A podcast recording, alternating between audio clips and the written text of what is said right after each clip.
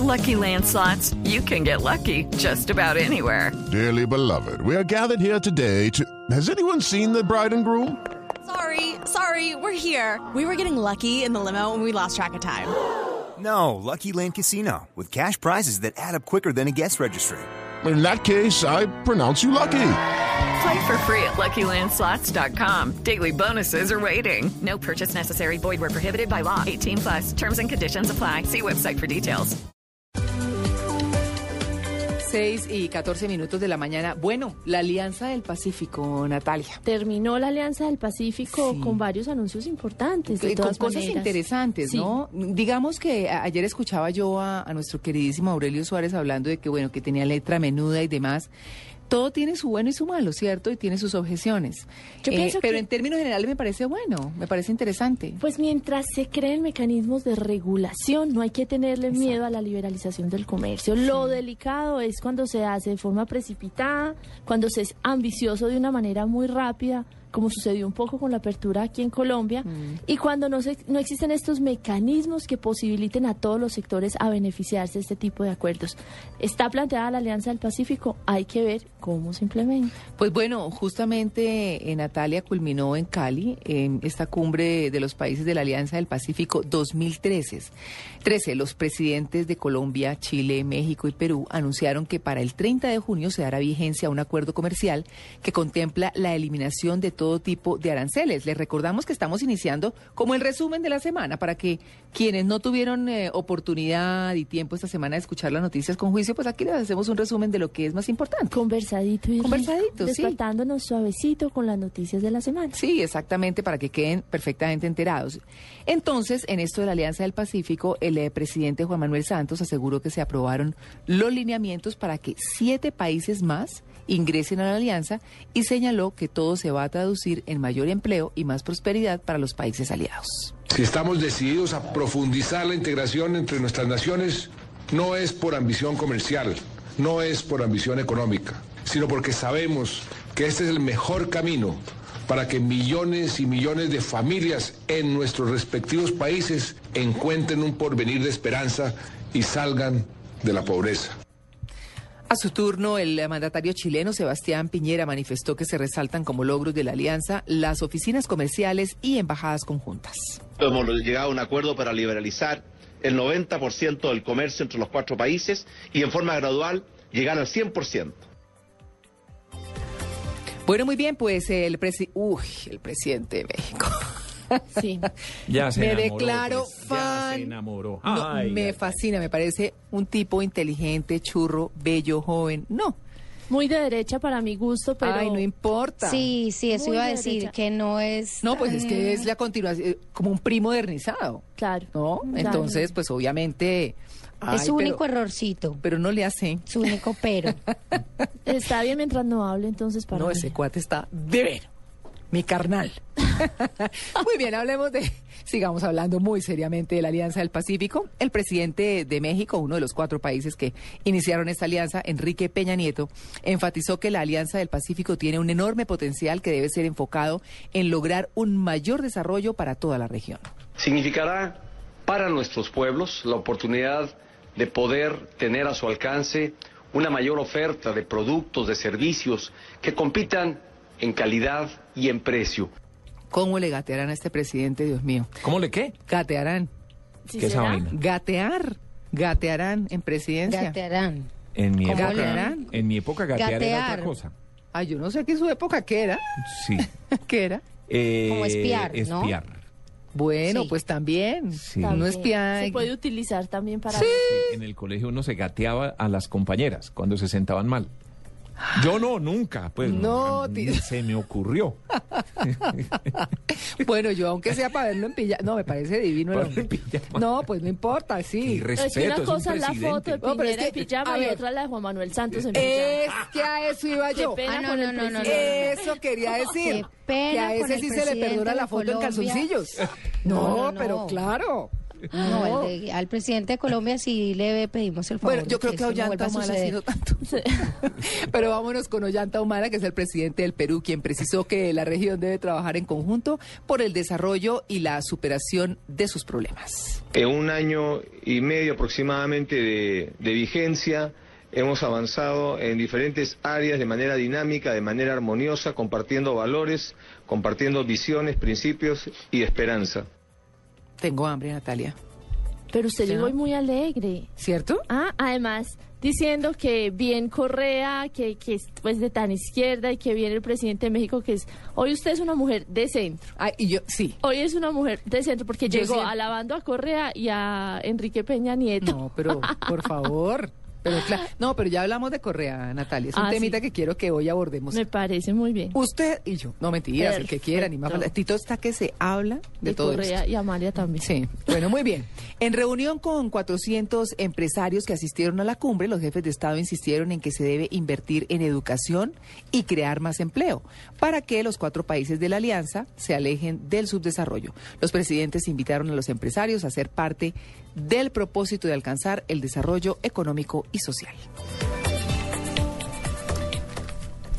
Y María Clara, en otras noticias, eh, pues también tenemos que hablar de Luis Felipe Henao Cardona, porque fue confirmado como ministro de Vivienda, esto obviamente por el presidente Juan Manuel Santos este miércoles en Cali, y pues allí los acompañó el ministro saliente Germán Vargas Lleras, quien llega a la gerencia o la presidencia de la Fundación Buen Gobierno. En entrevista con Mañanas Blue, el ministro Henao habló de su nuevo cargo. Bueno, La prioridad más importante en este momento es poder ejecutar y terminar de que las viviendas se entreguen en el tiempo que se tienen que entregar. Nosotros nada más hemos entregado el 5% del programa Néstor, apenas hemos llegado a 5.000 viviendas, tengo que entregar 95.000 viviendas, los retos son muchos, los problemas que salen en cada uno de los proyectos son demasiados, el trabajo con los alcaldes, con los constructores va a ser muy fuerte. El segundo gran reto es poder en marcha el programa de uno y dos salarios mínimos que van a beneficiar a empleadas del servicio, que van a beneficiar a auxiliares de medicina, de enfermería. Bueno, un hombre muy joven, 33 años. Sí, pero hace mucho tiempo ya vinculado Claro, a muy la- capaz. Es un tecnócrata. Yo Sí. pienso que... Y Chévere poco ese término, me gusta. La revista Semana hablaba de que hay muchos jóvenes o menores de 35 años que están viniendo de las mejores universidades aquí a aportarle al país y eso está muy bien, ¿sabes? Si uno se va a formarse es para venir, regresar y multiplicar. María Un poco Clara. lo que hacen con el futuro, ¿no? Sí, Es es, muy bueno, me parece muy bien. Hablemos también del presidente Juan Manuel Santos, que aseguró que su gobierno no está hablando de impunidad en los diálogos que se adelantan en La Habana, Cuba, con las FARC, y también advirtió esta semana que la justicia no puede ser un obstáculo para la paz. ¿Dónde traza uno la, la línea entre justicia y paz? Es una discusión apasionante, una discusión necesaria. El país tiene que, que asumirla con toda la responsabilidad y como sociedad tenemos que definir dónde la, la trazamos. Lo que sí es claro que la justicia no puede ser obstáculo para la paz. ¿Cuánto de justicia se sacrifica en aras de la paz? Ahí está la pregunta del millón. Recordemos, María Clara, que en días pasados la exministra Marta Lucía Ramírez dijo que los diálogos de paz con las FARC amenazan con socavar la dignidad de los colombianos, llevando al país a un momento crítico. También afirmó que mientras esto sucede, el presidente Juan Manuel Santos ha priorizado sus intereses personales de cara a la reelección, catalogándolo como un dirigente que actúa al margen de los valores. Bueno, recordemos, recordemos que Marta Lucía Ramírez fue ministra eh, De de, Defensa. defensa. en el gobierno del presidente Álvaro Uribe, eh, que conoce muy bien cómo funciona esa cartera y pues que obviamente por su ideología política y demás pues no, no está de acuerdo con lo que está sucediendo hoy con este proceso de paz. Sin embargo, es una mujer a la que hay que escuchar porque es, eh, como decíamos, pues conocedora de, de todos estos temas. Así que pues hay que escuchar todas las partes, ¿no? Claro y que mirar sí. qué es lo que se saca mejor de todo. Claro que sí. Bueno, muy bien. Hablemos ahora de otra noticia que sigue dando muchísimo de qué hablar, que sigue dando mucha información y que sigue poniendo en la palestra pública a personajes de la vida nacional y local, pues que definitivamente estaban involucrados y de quienes no se pensaban. Algunos sospechaban de que algo debía haber. La lista de personas vinculadas con el carrusel de la contratación sigue creciendo. La Fiscalía determinó dictar medida de aseguramiento e imputar los cargos de interés indebido en celebración de contratos y cohecho a los concejales Orlando Parada y Andrés Camacho, así como para el jefe de mantenimiento de la unidad de la malla vial Iván Hernández Daza, el fiscal general Eduardo Montealegre, explicó las razones de estas situaciones. Se trata de unos hechos ocurridos en el año 2009 en la unidad de mantenimiento vial, en la cual al parecer existió interés indebido en la celebración de contratos en varias contrataciones del distrito por una suma superior a 100 mil millones de pesos en el año 2009. Es que pensar que esto no era una cadena de corrupción pues era imposible, además tratándose de los montos de los cuales estamos hablando, dos billones de pesos. Es escandaloso. Y, solo han entregado 17 mil millones de pesos. O sea, es que mucha gente eh, que habla desde hace mucho tiempo de corrupción dice que este tipo de personaje lo que hace es pensar cuánto me voy a ganar, voy a pagar tanto en la cárcel, entonces me declaro culpable, mientras tanto me invierten la plata afuera. Claro, legalizan la, plata. Todo, entonces quedan pensionados, porque es que después de ser un ampón... Es que ¿qué va a pasar con los nules? ¿Qué va a pasar no, con pues los nada. Cuando salgan, van a tener una cantidad de plata legalizada, van a haber pagado en unas condiciones que no son para nada desfavorables. Y sí que se vayan Sí, del país claro. porque aquí los van a mirar feo. Claro. Entonces que se van, se van del país. Claro, a, a inscribirse en el club social de cualquier otro país, como en México, como ha sucedido con Botero en México y así Son de muchos. Sí. Exactamente.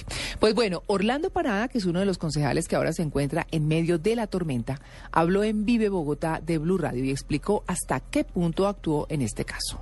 Que si me robé un peso, la respuesta es no. Que si hice negocio, la respuesta es no. Que si hice algún tipo de negocios con el señor Hipólito Moreno, la respuesta es no. Pero que si tuve alguna ayuda en el tema por el parte del gerente de la entidad para ubicar a algunas personas, la respuesta es sí. Y si ese es el pecado que yo tengo, yo tengo que poner la cara, pero no hay político que no reparta una hoja de vida y no hay político que no trate de ayudar a sus electores.